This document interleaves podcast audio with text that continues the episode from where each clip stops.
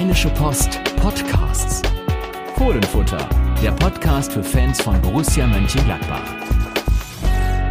Hallo und herzlich willkommen. Hier ist der Fohlenfutter Podcast. Mir gegenüber sitzt Carsten Kellermann. Ich bin Yannick Sorgatz und Carsten blättert gerade in einem Buch. Er hat überhaupt noch, da liegt noch ein Magazin daneben, eine ganze RP-Ausgabe. Also du hast dich gut eingedeckt hier. Ja, selbstverständlich. Ein sehr, sehr haptischer Start dieses Podcasts. Genau, so muss es Wo, ja auch worin sein. blätterst du da? Ja, zum einen natürlich äh, ein Europapokalbuch von Borussia Mönchengladbach über die sogenannten magischen Nächte. Wir werden ja gleich noch über das Spiel am Dienstag bei Schachter Donetsk reden und dieses Spiel findet in Kiew statt und da können wir dann gleich noch ein wenig Historisches äh, zum Besten geben, denn Borussia hat schon zweimal dort gespielt in ihrer Vergangenheit und in diesem Buch, ich habe das zu Hause bei mir im Schrank stehen gehabt, fand ich noch ein schönes Heft und damit sind wir im Prinzip auch beim Thema. Ein Programmheft. Das Programmheft Ganz zum klassisch. Spiel bei Celtic Glasgow. Sowas gibt's ja heute fast kaum noch. Ein richtig schönes Ja gut, jetzt gerade auch für wen, ne? Ja, genau. Für wen auch, aber äh, ja, für uns Journalisten zum Beispiel. Also ich habe das Heft ja. Ja. auch aufbewahrt. Richtig schön bei Celtic Glasgow damals 2 zu 0 dort gewonnen. Der einzige Auswärtssieg in der Champions League bis dato. Aber bevor wir da weiter über die Königsklasse reden, glaube ich, Yannick, sollten wir nochmal zurückschauen. Denn äh, Ja, es gab einen Stich- Stichwort, historischen genau, Sieg. Stichwort einziger Sieg. Äh, damit sind wir ja schon beim Spiel gegen Leip Leipzig. Jetzt habe ich fast mit Dialekt gesprochen hier. Guck mal, da geht's direkt, direkt um Frage, Leipzig. Sorbisch. Äh, jedenfalls hat Borussia genau tatsächlich im neunten Anlauf das erste Mal gegen RB Leipzig gewonnen. Und du warst im Stadion. Ich habe es mir natürlich auch angesehen. Ja, und wenn es dann nach neun Malen zum ersten Mal klappt und vorher schon mal knapp war, muss man sich ja fragen, was war jetzt so viel besser und anders? Ja, also erstmal äh, ist Leipzig gleich auf mit Bayern München in der Gladbach-Historie. Auch da klappt es beim neunten Mal zum ersten Mal. Und äh, ja, was war anders? Anders war einfach, dass Borussia Mönchengladbach gewonnen hat äh, in einem Spiel. Viele haben gesagt, es war ein bisschen drüsch, ein bisschen langweilig. Ich fand es eigentlich ganz gut. Ich fand es auch in der ersten Halbzeit schon gut. Es ist halt äh, zwei Mannschaften, die sich teilweise auch ein bisschen äh, taktisch absorbiert haben und äh, letzten Endes äh, gab es nicht die Riesenchancen, aber es war immer Spannung drin.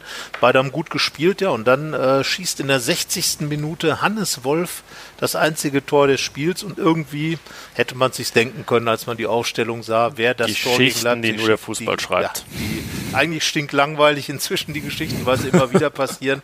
Aber Hannes Wolf, der Leihspieler aus Leipzig, äh, schießt das 1 zu 0 Siegtor. Sein erstes Tor für Borussia Mönchengladbach, sein erstes in der Bundesliga, mag man, gönnt man ihm eigentlich auch richtig, weil er, weil er doch eine sehr, sehr schwere Zeit in Leipzig hatte nach seiner Verletzung, dann hier in Gladbach auch so noch im Ankommen eigentlich begriffen ist. Von daher ähm, reichte das. Und Borussia hat zum ersten Mal in dieser Saison, abgesehen vom Pokalspiel gegen Oberneuland, die Null gehalten. Das war dann der Zum zweite dritten Faktor. Mal überhaupt erst in diesem Jahr in Ja. der Bundesliga. Also Und, auch nicht die Welt bisher ähm, gegen Wolfsburg und in Bremen. Genau, knapp war's. Äh, Marcel Sabitzer schießt einmal knapp vorbei. Da äh, schaute Jan Sommer doch äh, gleich den Satz, dem, der ihm durch den Kopf ging, aus den Augen heraus. Glück gehabt, aber ansonsten muss man sagen, äh, hinten raus alles gut wegverteidigt, wie die moderne Fußballersprache das so schön benennt.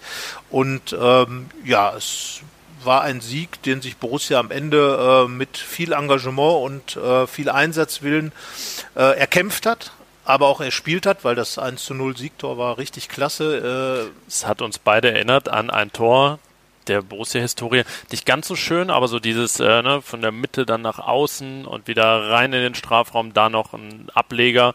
Ein bisschen wie Mike Hanke damals gegen Schalke beim furiosen 13-0-Sieg von Borussia Barcelona, so nannte man sie damals. So sah es ein bisschen aus, Tiki-Taka ähnlich, da auch dann im Strafraum, weil drei Borussen im Strafraum, Ja. acht, sieben. Leipziger und ja, Dann war der Ball mit drin. dabei war auch Juan Arango und äh, Patrick Herrmann, der jetzt auch den Ball abgelegt hat auf, auf Hannes Wolf. Und äh, ja, wie gesagt, für Hannes Wolf ein ganz wichtiger Moment, weil er äh, immer so ein bisschen noch ja, so ein bisschen fremdelt mit dem Borussenspiel. Das ist, äh, er kommt aus einer ganz anderen Fußballwelt, würde ich es fast mal nennen, RB Leipzig. Und in Gladbach ist halt noch äh, immer noch dieser, dieser Tiki-Taka-Stil, den, äh, der äh, ist immer noch verhaftet. Und das war bei diesem Tor dann eben der Fall. Du hast es gesagt, äh, schöner Vergleich, finde ich, mit diesem äh, Tor von Mike Hanke. Ähm, der damals den Abschluss machte, auch in die gleiche Ecke übrigens wie jetzt, ähm, wie jetzt Hannes Wolf. Und äh, ja, für ihn kann das ein ganz wichtiges Tor sein. Das kommt jetzt auf die nächsten Spiele an. Und für Borussia war es einfach wichtig, sie haben ein Topspiel gewonnen. Und man kann bei Wolf ja sogar noch mal jetzt, auch Stichwort Topspiel, noch ein paar Tage zurückspulen. Das sollten wir uns gönnen, weil ja zwischen unseren beiden Podcast-Aufnahmen noch ein gewisses Spiel gegen Real Madrid lag. Das habt ihr alle mitbekommen. 2 zu 2 nach 2 zu 0 Führung. Aber danach war Wolf eben auch ein Thema in nicht ganz so positiven Tenor. Wir haben das auch beleuchtet, dass er einfach irgendwie einen schwierigen Start hat. Ähm, sicherlich ging da so äh, einige Beurteilungen in, in Foren und Social Media, was dann so Richtung Fehleinkauf ging, deutlich zu weit nach wenigen Wochen und Monaten. Aber ja, er hatte eben diesen holprigen Start. Marco Rose hat das auch nochmal nachgezeichnet im Pokalspiel gegen Oberneuland. Unbedingt wollte er das Tor machen, vielleicht ein bisschen zu sehr. Gegen Dortmund dann die Startelf, direkt mal gemerkt, ne, Bundesliga, gerade gegen Dortmund, das ist dann schon noch ein ordentliches Kaliber und dann war er danach einfach Joker, hatte irgendwie auch gegen Wolfsburg ein unglückliches Spiel, weil er da dem Ball nicht entgegenkommt. Danach fällt das 1-1. Also so, ja, es fehlten ihm halt diese Ankommen-Momente und am Samstag, da hat er diesen Moment endlich gehabt. Genau. Äh, wie weit äh, er dann vom richtigen Ankommen noch entfernt ist, das werden wir dann sehen. Aber ich glaube, ähm, ein Tor, äh, das ein Stürmer schießt, ist immer ein, ein ganz, äh, ganz, ganz wichtiger Moment in seiner Karriere. Das erste Tor für den Club. Für ihn war es auch das erste Tor nach über anderthalb Jahren. Äh, er hatte zuletzt gegen St. Pölten getroffen, ja. getroffen in, in Österreich in der Bundesliga. Leipzig ging dann komplett ohne Tor. Wie gesagt, er hatte die schwere Verletzung, Knöchelbruch. Und ähm, das ja. habe ich mir nochmal angesehen bei YouTube. Das kann ich nicht empfehlen. Ja, ich habe mir dafür nochmal das Handgetor also das kann ich empfehlen, sich das bei YouTube nochmal anzuschauen. Das war einfach cool. Und äh, ja, wie gesagt, Hannes Wolf war jetzt Teil einer solchen Gladbach-Kombination und äh, er pirscht sich ran an Borussia, so würde ich es mal nennen. Und er ist halt auch ein ganz anderer Stürmertyp. Ich äh, werde in der, in der Rheinischen Post auch nochmal ein bisschen darüber schreiben, als also der typische Gladbach-Stürmer der letzten Jahre. Klar, Embolo und Tyram, das sind zwei, den nimmt man das sofort ab. Das sind Brechertypen, aber Wolf ähnelt ja von der Statur her doch eher so ein äh, Hofmann, Stindel, Raphael, der Hermann, junge Marco ja. Reus, auch so ein, so ein Hämpfling. Und äh, dann ist es trotzdem ein völlig anderer Spielertyp, der gar nicht so sehr auf, auf die äh, Ballbesitzmomente aus ist, sondern auf dieses typische Ballerobern, diese, diese einen Situation immer wieder hervorzurufen, dieses, dieses Ball klauen. Und äh, ja, ich glaube, wer, wer ihn so verstehen will, wie er spielt, muss sich ganz einfach Stefan Leiner anschauen. Stefan Leiner, der Verteidiger, der, der typische Rose-Spieler. Und Rolf, äh, ach, Wolf, Entschuldigung. Rolf, Wolf. Wolf, Wolf, Entschuldigung. Hannes Wolf, Hannes Wolf ist, ist auch ein typischer Rose-Spieler und er ist das, äh, das hat mir ein Kollege aus Österreich äh, zuletzt mal gesagt, das, was ähm, Stefan Leiner in der Defensive ist, ist er halt in der Offensive. Also so, so ein der Kampf. Prototyp. Der Prototyp des Rose-Spielers, ein Kampfkind. Rose-Typ. Und ähm, ja, einer, der das eben auch, der, der Marco Rose mit 15 als Trainer bekommen. Das heißt also, man darf von einer gewissen Prägung sprechen. Und ähm, ja, das äh, einfach mal zu sehen oder Wolf vielleicht auch in diesem Kontext zu sehen, bringt auch vielleicht ein bisschen mehr Verständnis äh, für sein Spiel. Es ist eben nicht dieser, dieser filigrane Tiki-Taka-Typ, sondern wirklich dieser äh, unwuchtige Wuchtstürmer, würde ich ihn mal nennen, denn ähm, ja, er, er spielt eben wie Rose das will, er spielt auf diesen Moment, auf die Balleroberung, auf, auf den Ball, äh, den direkten Umschaltmoment, äh, ein bisschen hektischer, dieses, dieses ruhige Spiel, was Borussia über die Jahre immer ausgezeichnet hat. Das Kann und wird er natürlich auch noch lernen. Ist halt 21 Jahre alt, genau. hat jetzt in einer großen Liga halt auch noch nicht den Durchbruch geschafft. Also er hatte dieses Jahr in Leipzig. Das war, muss man so sagen, natürlich ein verlorenes Jahr, klar, auch größtenteils aufgrund der Verletzung. Deswegen kommt er jetzt gerade an in der Bundesliga, in einer Top-5-Liga Europas und ja, denke, merkt halt auch, dass es noch, noch was anderes ist, als da in Salzburg zu spielen. Aber es sieht ganz aus, als lohnt es sich, ihm die Zeit zu geben. Und auch das hat Marco Rose ja zwischen den Spielen Real und Leipzig gesagt. Naja, er kommt halt auch in eine Mannschaft, wo er jetzt nicht, sage ich mal, einen, einen Stammspieler ersetzen muss, der gegangen ist oder so. Nein, er kommt on top zu all den Spielern, die wir gerade schon mal angesprochen haben. Stindel, Tyram, Player, Embolo und wie sie nicht alle heißen, Hermann, Hofmann. Und da ist er halt jetzt dann einer von sieben oder acht, die da irgendwie um diese Position kämpfen. Ja, und ähm, da wird er sich schon sein, seine Sporen verdienen, aber es gibt halt nichts geschenkt. So ist es. Und äh, das weiß er inzwischen auch. Und ich glaube, er hat ja, bevor er sich verletzt hat und bevor er nach Leipzig ging, war das einfach eine Karriere, die immer nur im Steilflug nach oben ging. Dann kam doch ein ganz extremer Knick mit dieser brutalen Verletzung. Und äh, ja, dann, dann hat er sich schwer getan, auch bei, bei Julian Nagelsmann anzukommen. Vielleicht auch, weil der das Leipziger Spiel doch ein bisschen mehr so in Richtung Spielkultur, Ballbesitz, Fußball geschoben hat.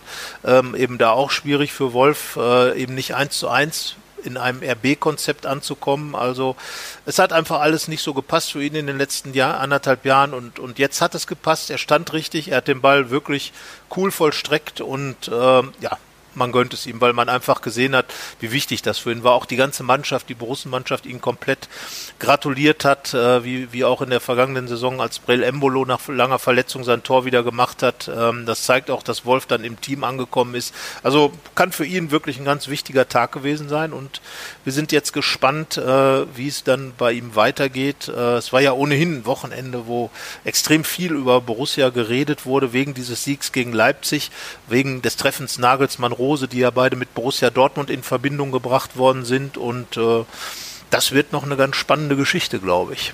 Die, du meinst die Dortmund-Rose-Nagelsmann? Die Do Dortmund-Rose-Nagelsmann-Geschichte. Ja, Max also. Eberl hat das, hat das bei Sky erklärt. Ähm, das fing ja dann Mittwoch so, nahm es dann medial auf Fahrt auf, nachdem es in der Sport bestand, als dann Dietmar Hamann und Steffen Freund bei Sky noch darüber geredet haben. Sinngemäß fiel der Satz, naja, was zählen denn sozusagen Verträge, wenn es dann hart auf hart kommt.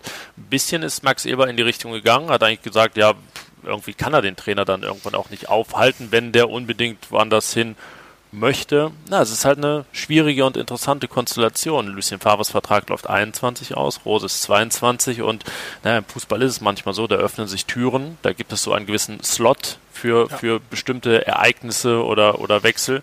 Und ähm, ja, sagen wir mal so, äh, die Protagonisten haben jetzt auch nicht alles getan, um dieses Thema so im Keim zu ersticken. Also da fehlten so ein paar Schlagworte, glaube ich, die das gekonnt hätten. Genau, also ein Bekenntnis zu Borussia, wenn man das dann nötig hat, wenn man einen Vertrag bis äh, 2022 hat, gab es nicht in dem Sinne. Also es wurde jetzt nicht klar gesagt, nein, Marco Rose wird den Vertrag hier in Gladbach erfüllen. Ähm, ist wahrscheinlich auch in Zeiten wie diesen einfach äh, gar nicht der Weg, den man da gehen kann, weil man es einfach auch gar nicht sagen kann. Also es ist möglich, dass Marco Rose zu Borussia Dortmund wechselt im nächsten Sommer. Genauso gut ist aber auch möglich, dass er bei Borussia Mönchengladbach bleibt und den Vertrag verlängert.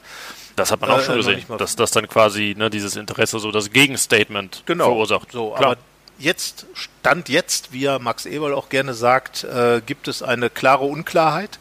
Und äh, die Möglichkeit, dass Rose zu Borussia Dortmund wechselt, ist zumindest nicht vom Tisch gewischt worden von den Borussia Gladbach äh, Machern. Und ähm, ja, das ist natürlich eigentlich auch realistisch, dass äh, das, was Max Eberl gesagt hat, äh, äh, ein Spieler, ein Trainer, der unbedingt weg will, zu halten, bringt, glaube ich, keinem Club irgendetwas. Und von daher muss man dann einfach mal abwarten.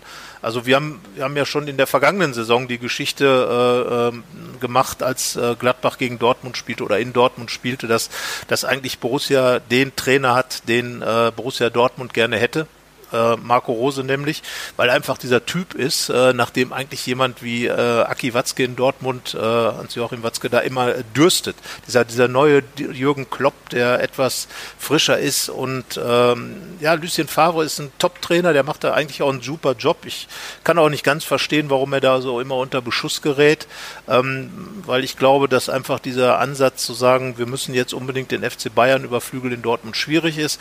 Aber klar, das ist natürlich einer wie Rose Rose eher jemand wäre, der auch in der, in der Südkurve in Dortmund ankommt, der da, äh, da im Ruhrpott einfach eine andere Sprache sprechen würde, als Lucien Favre es tut. Also mal schauen. Ich finde, es ist ein, äh, sicherlich eines der spannendsten Train Trainerthemen der, der kommenden Monate und äh, da bin ich wirklich sehr gespannt, in welche Richtung das führt. Also man kann natürlich den Gladbachern nur wünschen, dass sie äh, es schaffen, Marco Rose noch länger zu halten, weil hier einfach viel aufgebaut worden ist, aber ähm, das Dumme ist halt, das sehen auch andere.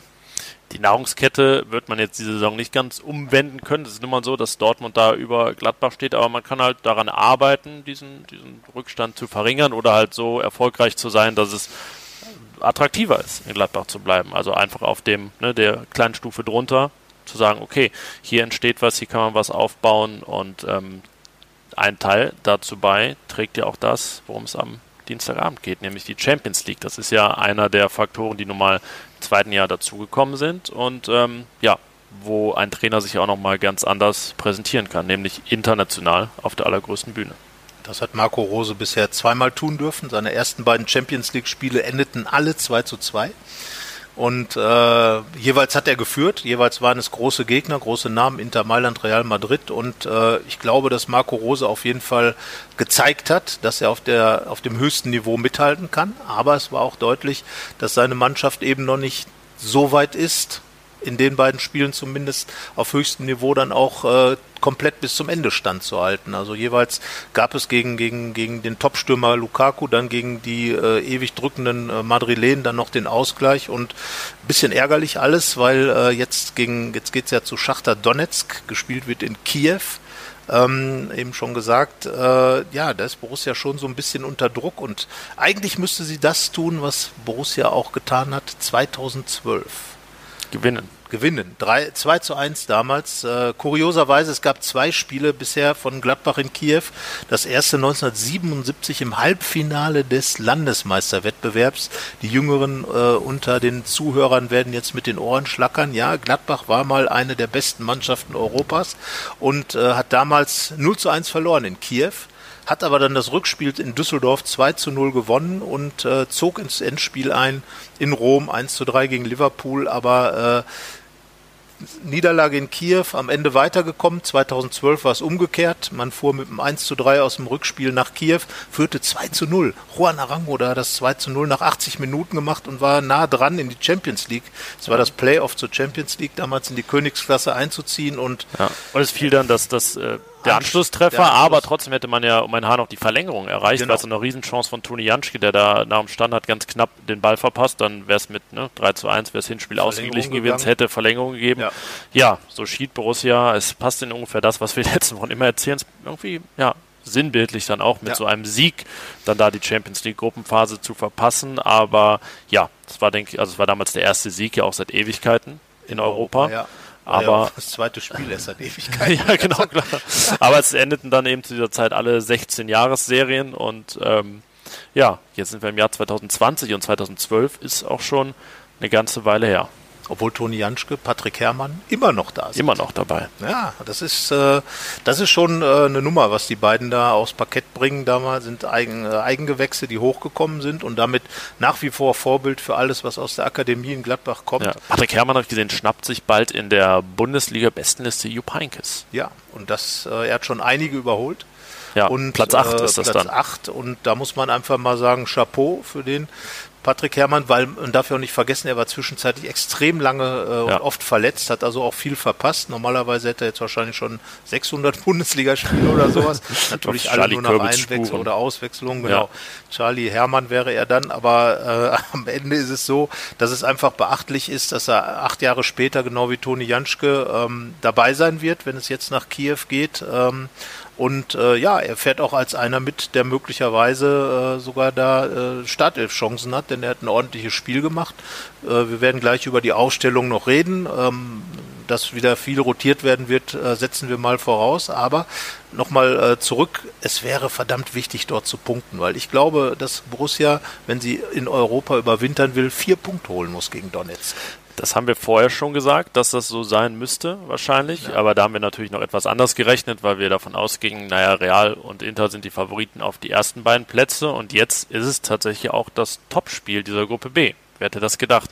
Also Donetsk, der erste gegen den zweiten Borussia, die mit einem Sieg Tabellenführer werden kann. Und ähm, ja, dann sind wir auch schnell wieder beim Stichwort Bonuspunkte. So haben wir das gleich immer genannt. Also alle Punkte, die diese beiden Mannschaften gegen Real und Inter holen, sind irgendwie Bonuspunkte, die man erstmal nicht so einplant. Jetzt steht es nach Bonuspunkten 4 zu 2 für Donetsk. Und ähm, ja, sagen wir mal so, Borussia kann Weichen in alle Richtungen stellen. Wenn man diese vier Punkte holt, dann hat man nicht nur seine Hausaufgaben für Platz 3 erledigt, sondern ist auch wirklich, muss man dann sagen, mittendrin im Kampf ums Weiterkommen, ums Achtelfinale in der Champions League weiterzukommen. Platz 3 würde ja in die Europa League führen, wie 2016, als man diese vier Punkte äh, gegen Celtic Glasgow holte. Da gewann man 2 zu 0 im Celtic Park. Äh, ich glaube, nach wie vor in der jüngeren Zeit einer der tollsten Champions League, äh, Champions League oder Europapokalabende, die Borussia erlebt hat, äh, da im Celtic Park mit äh, all den Rahmenbedingungen, die es eben in so einem richtigen englischen, unfassbaren Fußballstadion gibt, mit You'll Never Walk Alone live gesungen von, von allen Fans, dann wunderbare Songs dann auch so drumherum, ein Spiel, in dem Borussia wirklich super gefeitet, gespielt, gemacht, getan hat. Lars Stindl und André Hahn schießen die Tore 2 zu 0. Rückspiel dann 1 zu 1. Dann gab es natürlich noch die Geschichte mit dem äh, German, äh, German Team. Ja, unser Freund Brian Pickering, viele ja. Grüße, er wird uns wahrscheinlich nicht hören, hat uns damals besucht. Das war vor dem Florenz-Spiel in der Europa League. Da haben wir uns genau. noch mit ihm getroffen. Ähm, ja, a German Team. Das ging damals, kann man wirklich sagen, um die Welt. Sie und äh, tolle Tage da in Glasgow.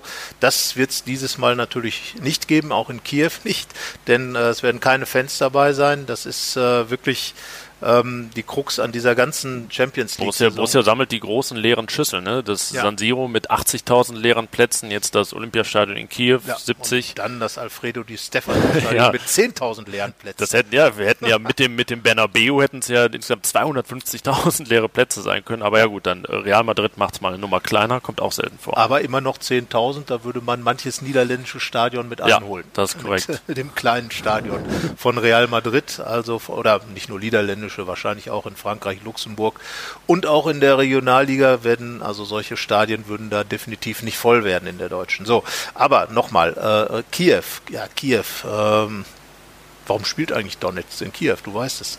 Ja, das ist, das ist eine lange Geschichte. Der Konflikt in der Ostukraine, ähm, 2014 hat das Ganze ja begonnen, also ne, als, als Borussia in Kiew war, 2012, da gab es ja noch nicht diese ganzen Proteste auf dem Maidan und so weiter. Wir erinnern uns alle an die Bilder aus Kiew, da denke, so kann man es ausdrücken, war die Welt noch in Ordnung, in so, in so vielen Belangen. Ähm, ja, und ähm, genau, der Konflikt halt in der Ostukraine hat dafür gesorgt, dass Donetsk im Prinzip ja das ukrainische Spitzenteam der Heimatlosen ist. Also egal, wo man jetzt gerade guckt, dann äh, wechseln auch die Heimorte. Also ähm, wenn man bei Google Maps Schachtja Donetsk eingibt, gibt es den Verein im Prinzip nicht. Wenn man deren Stadion sucht, steht dauerhaft geschlossen. Das ist eine wirklich prunkvolle Top-Arena für die EM 2012 gebaut. Also das hätte sich sehen lassen können, wenn Borussia da zu Gast wäre. Ähm, ja, Jetzt spielen sie zumeist in Kiew aktuell, haben lange in Lviv gespielt, ganz im Westen der Ukraine. Da waren dann aber, als noch Zuschauer erlaubt waren, fast, also gar keine Fans. Das heißt, diese Mannschaft ist schon länger Geisterspiel erprobt im Prinzip. Ähm, in Charkow hat man gespielt, das ist dann eher Richtung Heimat, aber nun eben in der ukrainischen Hauptstadt in Kiew. Also sozusagen eine drei, drei Stadienmannschaft. Ja, äh, für Borussia, wie gesagt, ist es damit dann die Rückkehr in ein ihr bekanntes Terrain. Wie gesagt, zum dritten Mal auch wenn das Stadion beim ersten Mal 77 noch Zentralstadion hieß. Jetzt auch eine, so eine unfassbare Sowjetschüssel, ne? ja, ein Riesending. Ich kann genau. mich da in Deutschland damals in den WM-Playoffs 2001 in der Ukraine, da ich habe die Tröten jetzt noch, ja. jetzt noch im Ohr also aus dem also Fernsehen. Dieses typische Rauschen aus ja. den 70er oder 80er Jahren UEFA Cup Spielen, wo man dann da tatsächlich immer nur so ein Rauschen im Hintergrund hört. Man waren ja auch dann 23.45 Uhr die Zusammenfassung im ZDF, Schwarz-Weiß-Bilder oder was. Also noch eine ganz andere Fußball Fußballwelt und äh, irgendwie sind diese Stadien ja auch noch die Relikte aus dieser Zeit. Natürlich auch angepasst äh, für, für, die Europameisterschaft 2012. Ja, aber Kiew ein schönes, schönes Stadion. Schönes Stadion und äh, wie gesagt, Borussia hat dort gespielt. Borussia hat dort gut gespielt. Äh, man sieht auch diesem Stadion irgendwie hat seine Patina, äh, dass da alles nicht total neu gemacht ist, aber es ist auch ein Riesenkomplex da mitten in der Stadt. Äh, äh, damals, weiß ich noch, also Verkehrschaos sondergleichen auf dem Weg zum Stadion, da fast zwei Stunden vom Hotel zum Stadion ja, und so die weiter. Die Borussia-Fans damals äh, bei ihrer ersten Reise nach, nach langen Jahren, damals dann zu Fuß vom, von dem Park, wo sie sich vor aufgehalten haben, zum Stadion gelaufen, da auch den Verkehr lahmgelegt. Ähm, ja, also bis auf die Tatsache, dass es nicht gereicht hat von der Höhe des Sieges, einmal eine sehr gelungene Reise und eine sehr imposante damals für Genau. Borussia. Und dieses Mal wird es eine sehr kompakte Reise werden. Wie gesagt, äh, die Corona-Situation äh, lässt da nicht viel Spielraum zu. Es wird im Prinzip äh, aseptisch werden, so kann man es glaube ich sagen. Man fliegt hin, man geht ins Hotel, man ähm, hat dann im Prinzip eine, eine unsichtbare Mauer um sich herum, macht das Spiel, geht wieder ins Hotel, fliegt zurück und das war es dann. Also ähm, ja, es ist halt Europa leid, das muss man einfach sagen. Es ist für die, für die Mannschaft trotzdem ähm, eine ganz große Herausforderung. Also ich glaube, man muss es wirklich auch trennen. Für die Fans ist es eine Katastrophe, aber für die Spieler bleibt dann trotzdem dieses Erlebnis und auch ohne Fans. Dann man spielt dann eben gegen Real Madrid, gegen Sergio Ramos und und man spielt eben gegen diese Top-Mannschaften und man spielt jetzt auch gegen diese brasilianische Mannschaft. Ja, eine ukrainisch-brasilianische Mannschaft, so könnte man sie nennen. Ähm, ganz schwer zu greifen irgendwie, weil sie natürlich auch nicht so viele äh, Stars und Namen hat, die man jetzt schon kennt. Also TT, so will ich jetzt mal aussprechen. Ein Brasilianer, 20 Jahre alt, der hat den höchsten Marktwert mit 17 Millionen, aber steht dann auch so ein bisschen für die Transferpolitik des Vereins. Denn ähm, ja, Donetsk, also auch äh, Milliardärs gefördert, äh, kauft dann auch gerne mal für zweistellige Millionensummen direkt in Brasilien ein, was jetzt zum Beispiel bei Borussia nie so das Ding war und überhaupt so im europäischen Fußball nicht mehr der, der Markt ist in, auf einem anderen Kontinent, wo dann alle zugreifen. Das war ja in den 90ern und Nullerjahren durchaus anders. Also ähm, ich habe es mal aufgeschrieben, acht der zehn teuersten Einkäufe von Donetsk wurden direkt aus Brasilien geholt. Ähm, ja, eine Mannschaft, die jetzt, wie gesagt, hier nicht so bekannt ist, aber die natürlich ernst zu nehmen ist, weil sie einfach 3-2 gegen Real Madrid gewonnen hat, 0-0 gegen Inter gespielt hat, trainiert von einem Portugiesen, ergibt natürlich Sinn, dass der dann die Sprache der Mannschaft spielt, Luis Castro. Ähm, Paulo Fonseca war sein Vorgänger, Trainer der AS Rom, den kennt Borussia noch von letztem Jahr. Ähm, ja, was soll man sagen über diese Mannschaft? Marco Rosa hat sie als sehr unangenehm bezeichnet, die halt sowohl Spaß am Spielen als auch am Verteidigen hat. Also man muss ja gucken, dass man nicht immer in so brasilianisch-ukrainische Stereotype verfällt, aber wenn man das so ein bisschen zusammenmischt, dann würde man sagen, okay, dann ist das auch das Gesicht dieser Mannschaft halt. Ja, man darf, glaube ich, auch nicht vergessen, dass eigentlich der, der Fußball in der ehemaligen UdSSR und dann da, somit auch in der Ukraine eigentlich schon sehr, sehr hohes Niveau hat, spielerisch auch.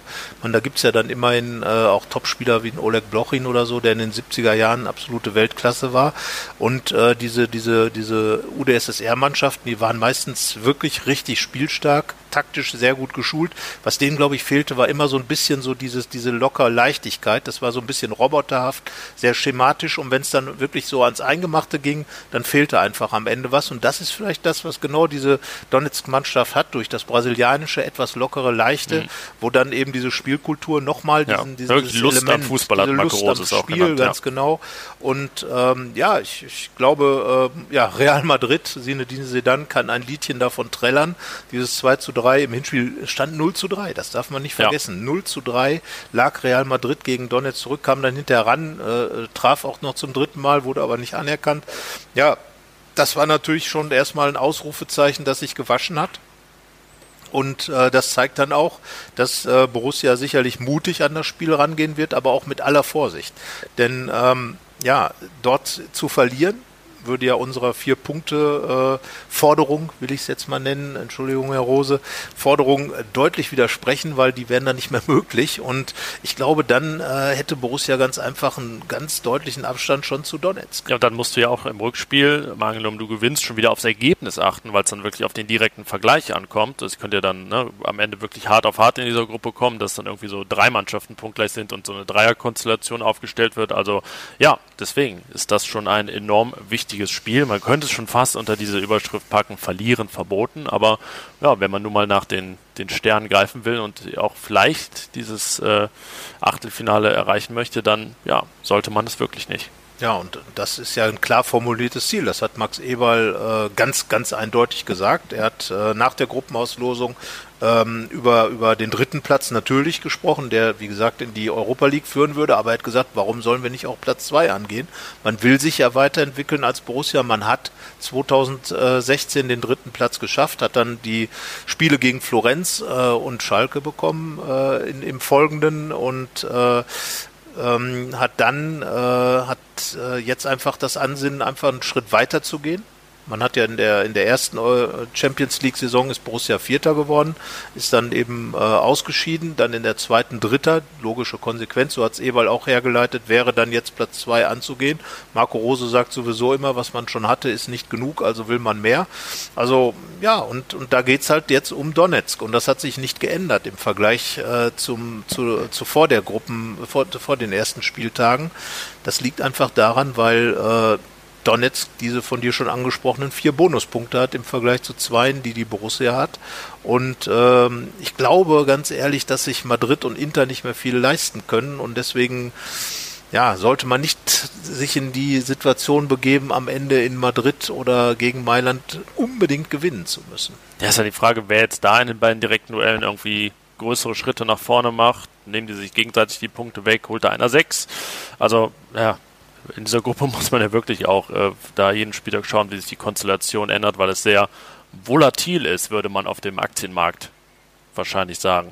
Aber deswegen ist es, wie du sagst, eigentlich auch ganz, also Borussia kann Positives mitnehmen und auch äh, gewisse Lehren aus den ersten beiden Spielen, aber eigentlich kann man jetzt auch mal so einen kleinen Cut machen und so ein bisschen ne, diese beiden Donetsk-Spiele in so eine Blase packen, ja. sich das mal anschauen und danach, nach, nach vier Spieltagen in dieser Gruppe mal schauen, wie die Lage ist, weil man dann auch eben weiß, in, in welche Richtung es geht. Aber Stichwort weiterkommen finde ich einfach auch, auch ähm, wichtig, weil viel daran hängt. Also wir können einmal über die Finanzen sprechen. Es äh, muss man leider auch sagen, dass diese beiden späten Gegentore gegen Inter und Real auch finanziell echt wehgetan haben. 3,6 Millionen Euro an Prämien. Hätte es da mehr gegeben, wenn sie nicht gefallen werden. Und das Weiterkommen bringt einfach 9,5. Und das sind nun mal in diesen Zeiten äh, ist es ein, ein noch größerer Betrag für Borussia. Und ähm, dann geht es eben nicht nur ums Geld, sondern auch so um diese Symbolkraft nach innen, ähm, dass man eben gewissen Spielern signalisieren würde, boah, mit dieser Mannschaft ist echt was drin. Also da spielt man nicht nur mal so ein bisschen mit, sondern macht eben auch diese nächsten Schritte. Äh, ne, es stehen ja gewisse Verhandlungen an und es wird dann nächsten Sommer besonders interessant, wer dann wie gehalten werden kann. Und ja, da wird so ein Abschneiden in der Champions League die gleiche Rolle spielen, die diesen Sommer dann einfach die Qualifikation gespielt hat. So, und man darf, wie gesagt, die eben angesprochene Personalie Marco Rose auch nicht vergessen.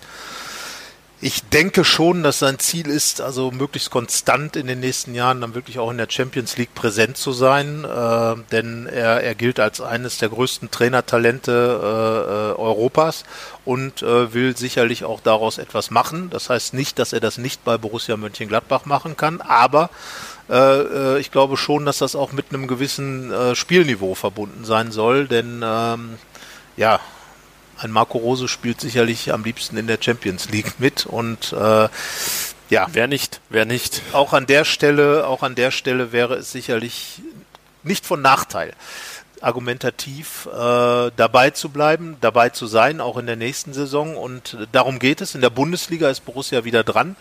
Ähm, hat zwar den vierten Platz, äh, den das Leipzig-Spiel zunächst mal brachte, wieder an Leverkusen abgeben müssen. Konstellation läuft wieder auf das hinaus, was wir in den vergangenen Saisons auch schon gesehen haben, dass es eben mit diesen vier da oben äh, alles sehr eng ist. Und äh, Borussia ist aber dabei. Darum zwei Siege in Folge, sehr wichtig. Jetzt spielen sie in Leverkusen nach Donetsk. Ähm, und ja, also es äh, bleibt dabei. Diese Woche wird einiges sortieren. Äh, Borussia hat mit dem Leipzig-Spiel ein mega Ausrufezeichen gesetzt. Mit der Leistung Madrid auch. Mit dem Ergebnis äh, zumindest ein, ein kleines Ausrufezeichen gesetzt, aber eben immer vor dem Hintergrund, dass äh, Donetsk eben ein etwas größeres gesetzt hat mit dem Madrid-Sieg. Sie wussten, wie, wie viel man vorlegen muss gegen Madrid. Genau, und es äh, ist ja lustigerweise der einzige Sieg, den es bisher in dieser Gruppe gab. Ähm, ja. Nur Donetsk hat da die gewonnen. Unentschiedene Gruppe. Und äh, ja, spannend wird es auf jeden Fall. Und die Frage ist jetzt natürlich, Marco Rosa hat zuletzt äh, immer wieder zwischen drei und fünf Leuten rumrotiert. Wie, wer soll äh, in Kiew beim dritten Besuch der Gladbacher in Kiew dafür sorgen, dass es möglichst den zweiten Sieg gibt? Es beginnt zum Glück ja immer recht einfach, nämlich mit Torwart Jan Sommer.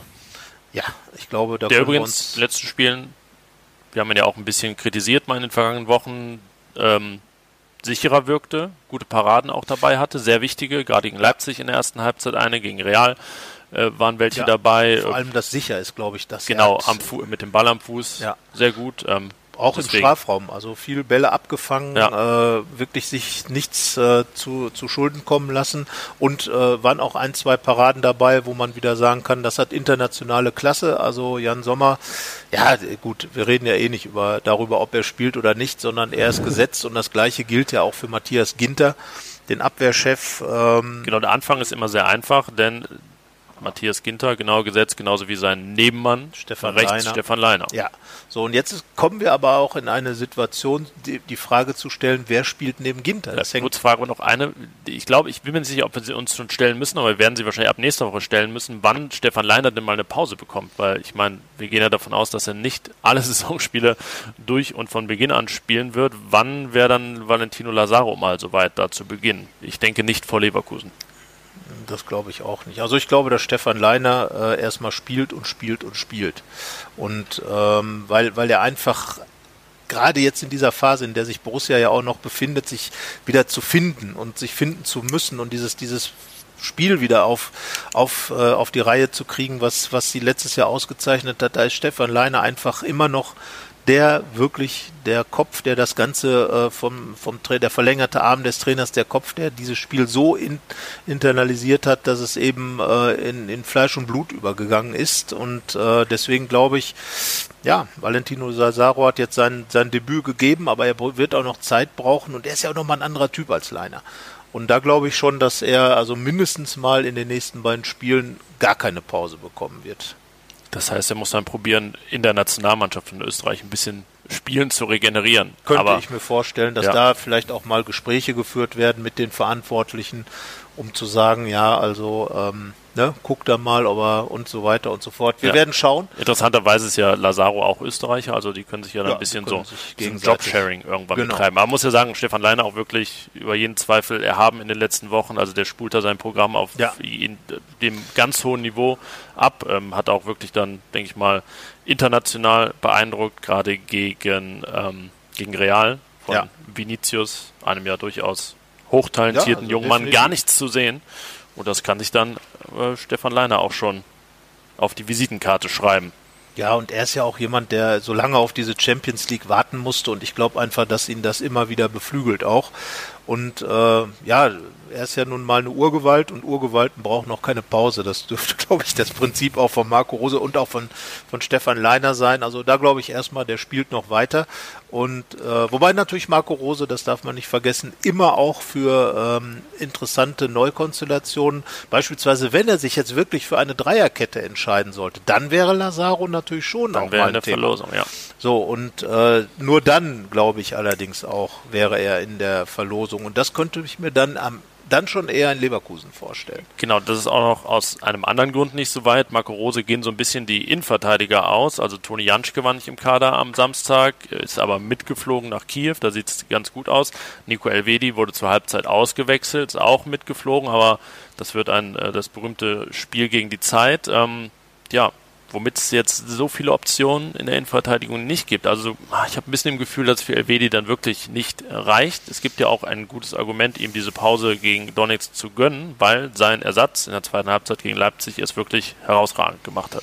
Ja, und da sind wir jetzt bei einem, der wirklich ein phänomenaler äh, Typ irgendwie ist, denn äh, bei Rami Benzebaini habe ich im Moment das Gefühl, den kann der Trainer hinstellen, wo er will. Der macht irgendwie immer alles richtig. Äh, was nicht heißt, dass er nicht auch schon mal ein paar Mal schlecht ausgesehen hat, gerade auf der linken Seite äh, als linker Verteidiger. Aber was er jetzt da als Innenverteidiger abgeliefert hat, inklusive, das darf man ja nicht vergessen, des vorbereiteten Tores mit seinem Solo, ja. als er hinten raus äh, da äh, nach vorn spaziert, äh, Player bedient, der dann eben die Hereingabe gibt, die Patrick Herrmann, Hannes Wolf zum Tor ablegt. Und ja, so weiter, klasse. Hanke Schalke, dies, das. Genau, und ist. so weiter. Also er war sozusagen äh, der Initiator dieses Tores, hat äh, zudem zudem hinten wegverteidigt ohne Ende. Und äh, ja, also ich glaube, äh, äh, da es ja auch noch einen Oscar Wendt gibt, wäre das dann auch meine Verteidigungsreihe, dass eben Benzebaini neben Ginter spielt, ähm, den aggressiveren Typen dann vielleicht auch noch mal ein bisschen reinbringt und dass eben Oscar Wendt dann in die Mannschaft hineinkommt. Äh, es sei denn, wie gesagt, äh, Rose entscheidet sich für eine Dreierkette, wobei auch da Benzebaini ja den Job gemacht hat. Das könnte man dann eben auch mit da Lazaro auch dabei. und Wendt aber dann ne, sich alle Wechseloptionen für die linke Seite, weil Wendt müsste spielen, Benzebaini müsste spielen und der angeschlagene Elvedi müsste spielen. Das wäre wahrscheinlich etwas zu risikobehaftet. es gibt noch Toni Janschke, man könnte ja, aber auch, wie gesagt, angeschlagen und am Wochenende nicht dabei. Deswegen ja. so John also, Bayer. Ich glaube, die Viererkette so ist schon eher der prinzipielle Ansatz Und äh, ja, und dann gibt's ja jetzt plötzlich auch auf der 6, die war ja relativ klar besetzt immer oder gefühlt klar besetzt und plötzlich äh, seit dem Main-Spiel wird da fröhlich rotiert. Ähm, äh, normal immer Kramer Neuhaus, aber jetzt fand ich, und das hat mir wirklich gut gefallen, äh, auch wenn, wenn beide äh, sich das ein oder andere Klöpschen erlaubt haben gegen Leipzig, aber ich fand diese Idee, äh, mit zwei offensiven äh, Sechsern zu spielen, mit offensiv denkenden Sechsern, äh, Neuhaus und Hofmann, äh, wie es gegen Leipzig der Fall war, die finde ich schon ganz charmant. Dann hat man nämlich von hinten raus viel Spielkultur, zwei Leute, die beide laufstark sind, insbesondere ja auch Jonas Hofmann und äh, einer, der auch weiß, wie man Bälle erobert.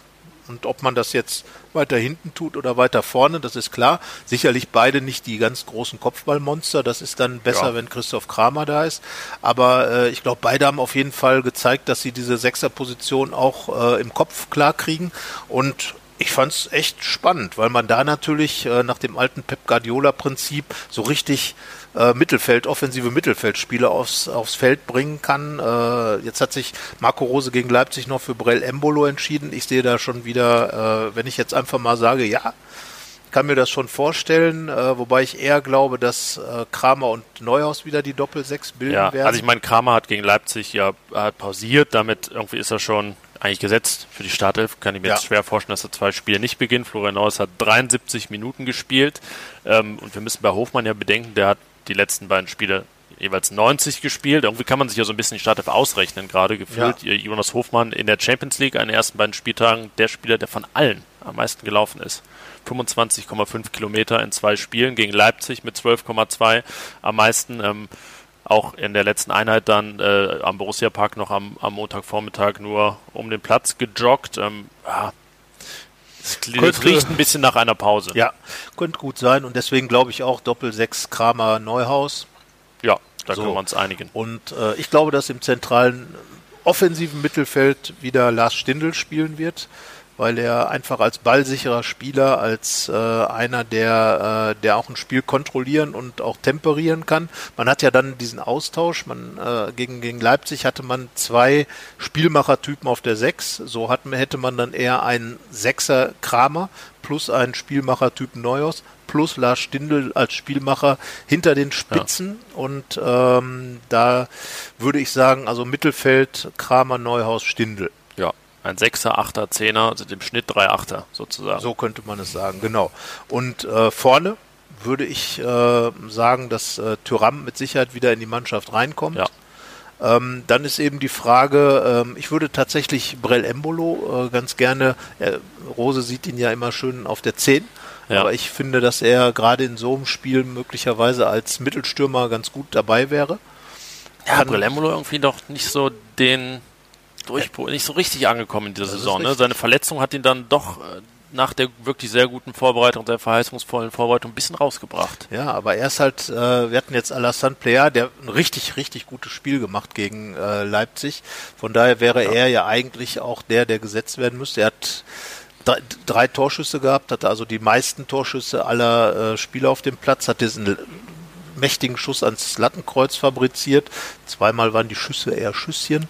Ja. Ähm, hat aber auch das Tor mit eingeleitet, also war eigentlich der hat gegen Real, gegen Real beide vorbereitet. Genau, also von daher, er ist natürlich auch jemand, äh, der dem Gegner Respekt einflößt. Ähm, und dann darf man nicht vergessen, äh, dass Brell Embolo natürlich auch immer jemand ist, der nochmal richtig von hinten rauskommen kann. Der, äh, wenn er reingeworfen wird als Joker, halt immer alles gibt, immer, immer voll reinhaut und äh, darum könnte es gut sein, dass eben Tyram, Player und jetzt sage ich mal Hannes Wolf die Sturmreihe bilden. Okay. Ich muss mich jetzt auch entscheiden. Ich äh, setze äh, mal ein bisschen was anders. Ich ähm, glaube, dass Tyram im Zentrum beginnt wir dann Wolf auf links haben und Patrick Herrmann vielleicht einfach nochmal ran darf. Eigentlich auch eine schöne Option. Ähm, das ist ja das Gute irgendwie. Es ist gerade so dieser Pool aus 15, 16 Spielern, mit denen munter rotiert wird und ähm, du weißt halt, naja, wenn du dich für den einen entscheidest und den anderen auf die Bank setzt, dass du halt eine mega Option auf der Bank für später. Also egal welche vier, fünf dann eingewechselt werden, die sind, also können sich immer sehen lassen momentan und egal welche elf aufgestellt werden, das hat auch immer einen besonderen Klang. Also man kann sagen, so bis Position 15, 16 ist das schon, boah, kann ich das absolut sehen lassen, was Borussia da beisammen hat. Ähm, klar, man arbeitet so an 17, 18, 19 im Kader, dass das dann auch noch ja. auf diesem Niveau ist. Aber ja, letztendlich, wie man sich da vorne entscheidet, es gibt, glaube ich, für alles gute Argumente. Ja, zumal ja auch Patrick Herrmann, äh, wie schon gesagt, auch wie Player am Tor beteiligt war. Also er hat genauso gut Argumente eingebracht. Äh, ähm, kennt natürlich das Stadion in Kiew, das kommt ihm dann entgegen. das ist ein, ich hab, ein muss Argument. jetzt gestehen, ich habe nicht bei allen äh, nachgeschaut, die zuletzt gekommen sind, ob sie auch schon mal in Kiew gespielt haben. Aber ähm, ja, Patrick Herrmann ist für mich natürlich immer einer, wo ich sage, der bringt diese Mannschaft voran oder hilft dieser Mannschaft einfach, weil er so ein riesengroßes Borussenherz hat. Das muss man bei ihm einfach so sagen, auch wenn sich das immer so ein bisschen platt anhört. Aber Patrick Herrmann ist halt Borusse mit jeder Faser und äh, das kann auch in solchen Spielen, äh, die, die ja schon sehr großen Wert für Gladbach haben, einfach wertvoll sein. Von daher, äh, klar, ist eben, also für mich hängt die Frage dann eher so ein bisschen daran, äh, was Marco Rose von Player äh, erwartet in so einem Spiel. Der hat ja auch viel gespielt in der letzten Zeit, also ist er dann soweit durchzuspielen. Oder ähm, ist er dann so? Tyram im Zentrum ist natürlich auch immer eine, eine gute Option. Wie gesagt, Wolf würde ich fast schon sagen, würde es gut tun, vielleicht nochmal von ja. Anfang an diesen, diesen Schwung des Tores mitzunehmen. Weil er Marco dann gegen, gegen Leverkusen wahrscheinlich wieder eine Pause bekommt. Dann hätte man auch die Option genau. Player und Tyram gegen so, Leverkusen zusammen da Player zu ja auch in Leverkusen öfter mal Tore schießt. Also Eben, genau. Von daher, äh, ja. es gibt, äh, gibt viel, viele gute Argumente. Also beides, beides finde ich, sind auch ganz äh, attraktive äh, Sturmreihen kann man nicht anders sagen. Ähm, man hätte dann, wenn man jetzt Patrick Herrmann und Brell Embolo noch auf der Bank hat, natürlich zwei, die ganz extrem gute Joker sein können. Also das ist auch immer was, was natürlich sehr zum Unwesen von Patrick Herrmann so ein bisschen für ihn ja. als Joker spricht, ja. weil er einfach äh, im ausgewechselt werden ist er auch sehr gut. Ausgewechselt werden ist er auch sehr gut, aber eben auch im eingewechselt werden und da hätte Marco Rose zwei, die halt auch nochmal so Emotionalität in so ein Spiel reinbringen können, wenn sie, das soll nicht heißen, dass die anderen nicht emotional sind, aber gerade Embolo und Hermann sind für mich, wenn man sagt, Mentalitätsspieler auf der emotionalen Ebene und äh, wenn man die dann noch in der Hinterhand hat, deswegen Deswegen sage ich erstmal Hannes Wolf Schwung mitnehmen und äh, Player einfach diese, diese Angst des Gegners vor dem vor dem äh, vor dem Knipser ein bisschen schüren und klar, ich meine Thuram äh, kommt man ja eigentlich gerade in großen Spielen nicht dran ja. vorbei. Ich meine, er hat zwei Tore gegen Real Madrid geschossen, das haben wir noch gar nicht so herausgehoben. Der macht da sein Ding und äh, ist einfach eine imposante Figur. Der geht auf den Platz, der hat immer ein Lächeln und, und Spaß am Spiel und und das kommt natürlich auch beim Gegner an, da äh, die einfach merken, oh, der, der will hier was auf die Beine stellen und ähm, ja. ja. Wäre so einer, wenn wir jetzt einen Schacht der Donetsk Podcast machen würden, dann würden wir sehr viel wahrscheinlich über Tyram vorab reden, weil das ein Spieler ist, ähm, ja, der einfach einen gewissen Klang inzwischen hat. Genau, und äh, deswegen, also vorne wird es ja dann nochmal spannend. Äh, du hast deinen Zehner noch nicht benannt. Ich habe deinen Zehnern doch, ich bin, ach so, da habe ich gar nicht widersprochen, ich bin auch bei Stindel. Das war gar genau. keine Widerrede. Also, also, ich bin davon überzeugt, Kramer, Stindel, Tyram, die rausrotiert sind, dass die auch alle wieder reinkommen. Ich ja. denke, da können wir uns einig sein. Womit wir dann auch schon beim, Tippen bei, beim Tipp sind. Es war ja gegen Real, kleines bisschen zurückgespult, hauchdünn. Bis zur 93. Minute hätte ich meine da. Serie fortgesetzt. 2 zu 1 hatte ich getippt und dann ja, lagst du richtig mit dem 2 zu 2. Genau, und äh, bisher hat immer der, der 2 zu 2 getippt hat, richtig getippt. Also, so, wer, jetzt bist wer, du, wer du darfst wer anfangen, wer du darfst anfangen, was tippst Nö, du? ich tippe nicht, nee, ich tippe wieder 2-1 für Borussia. Gut, äh, dann tippe ich... Ähm, Komm, tu es. Ja, also wenn ich jetzt sagen würde 2 zu 2, wäre es ein bisschen doof. Äh, ähm, aber äh, dann würde ich ja auch, ich, ich sage jetzt einfach 2 zu 2, ja, äh, in der Hoffnung, dass dieses 2 zu 2 dann, nein, ich sage 1 zu 1. Ja? Ja. Sicher? Sag ich einfach mal 1 zu 1. Ist auch ein, ist ein äh, gutes Auswärtsergebnis für Borussia ja. in den letzten Jahren, muss man sagen. Sechs Auswärtsspiele in Folge ohne Niederlage, drei davon endeten 1 zu 1. So, also top. Das wusstest du, ne? Deswegen das äh, habe ich mir gedacht, ja. das gespürt. So und äh, wobei man Willst du noch was vorlesen? Du blätterst in den Buch. Ja, also man darf natürlich auch sagen, dass Borussia äh, gegen Kiew, also wenn sie in Kiew gespielt hat, noch nie unentschieden gespielt hat, sondern entweder immer verloren oder immer das gewonnen. Stimmt. Ich sehe jetzt gerade über Kopf in deinem Buch die Überschrift: Wo, Wo? bitte geht's nach Kratovo? Ja, das äh, fragte man sich in der Saison 95, 96. Äh, Mazedonien äh, ist zunächst einmal die Antwort. Äh, das war damals, als Borussias äh, Hochphase Mitte der 90er um Stefan Effenberg, der hier auch eigentlich auf jedem Bild zu sehen ist, ähm, stattfand. Und äh, ja, da war Borussia zum ersten Mal seit 1988 nach sieben Jahren Pause zurückgekehrt äh, in den Europapokal und ähm, ja, aktuell aktuell. Kehrt sie alle äh, acht Tage, alle sieben, acht so Tage ungefähr, zurück. kehrt sie immer wieder zurück und äh, es ist einfach, wenn man sich so diese, diese Borussias Europapokalgeschichte mal durchschaut, äh, da ist einfach äh, extrem viel drin und äh, ich glaube, da besteht jetzt wirklich die Chance in dieser Saison, dem noch mal ein bisschen hinzuzufügen. Man hat ja schon die, äh, ja einfach diese beiden Ergebnisse, äh, die man mitgenommen hat, äh, Mailand, Madrid, äh, diese 2 zu 2 die, die sind schon, die sind schon was. Also das darf man nicht unterschätzen, aber das ist eben das Ärgerliche, dass es, dass es dann auch nur 2 zu 2 sind und dass Borussia die Qualität auf den Platz gebracht hat, diese Spiele auch zu gewinnen, zumindest eins davon.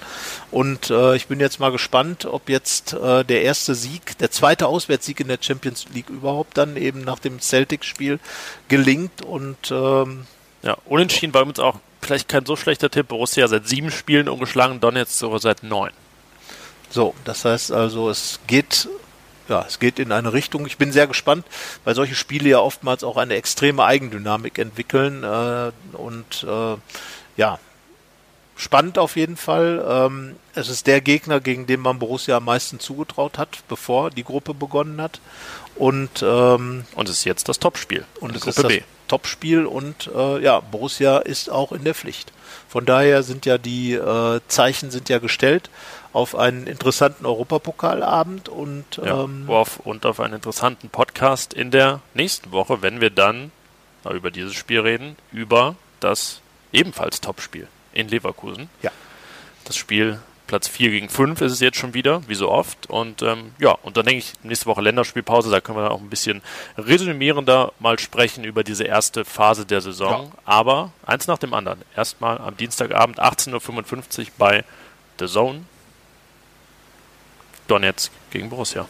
Genau, und ähm, ja, unseren Podcast, den gibt es natürlich auf allen bekannten Kanälen zu hören und ähm, ja, jeder, der ihn jetzt hört, weiß, was zu hören ist. Das ist immer das, wenn man für den Podcast, im Podcast Werbung macht, tut man es eigentlich an der falschen Stelle, denn alle Leute, die ihn hören, wissen ja, wo sie ihn finden. Ja, Und, aber sie wissen äh, vielleicht nicht, wo sie unser RP Plus Angebot finden. Jetzt hast du mir die Vorlage dafür noch gegeben. Bam.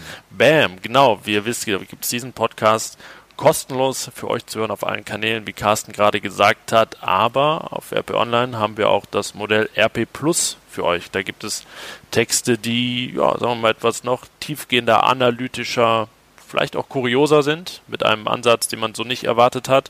Ähm, da könnt ihr euch mal anschauen, was es da für Angebote gibt unter rp-online.de slash Fohlenfutter-Abo. Und in dem Sinne, denke ich, beenden wir das Ganze mit einem Werbeblock und sind gespannt, auf das Spiel am Dienstag. Genau. Dieses gibt es übrigens auch im Live-Ticker bei RP Online und Alles damit haben lassen wir nichts aus. Nichts lassen wir aus. Aber wir machen ja auch viel. Von daher darf man ja auch darauf hinweisen. Ab und zu darf man auch Werbung in eigener Sache machen, denn diese Europapokalwochen sind ja nicht nur für Borussia Mönchengladbach intensiv, sondern auch für die Berichterstatter, also auch für die der Rheinischen Post von RP Online. Und da wir alle Kanäle füttern, wie sich das Fohlenfutter ja dann auch entsprechend, darf man das auch mal erwähnen. Also, wir freuen uns auf Fußball, auf guten Fußball in der Ukraine, dann in Leverkusen und freuen uns auf den nächsten Podcast in der nächsten Woche. In dem Sinne, bis dahin. Ciao. Ciao. Mehr bei uns im Netz www.rp-online.de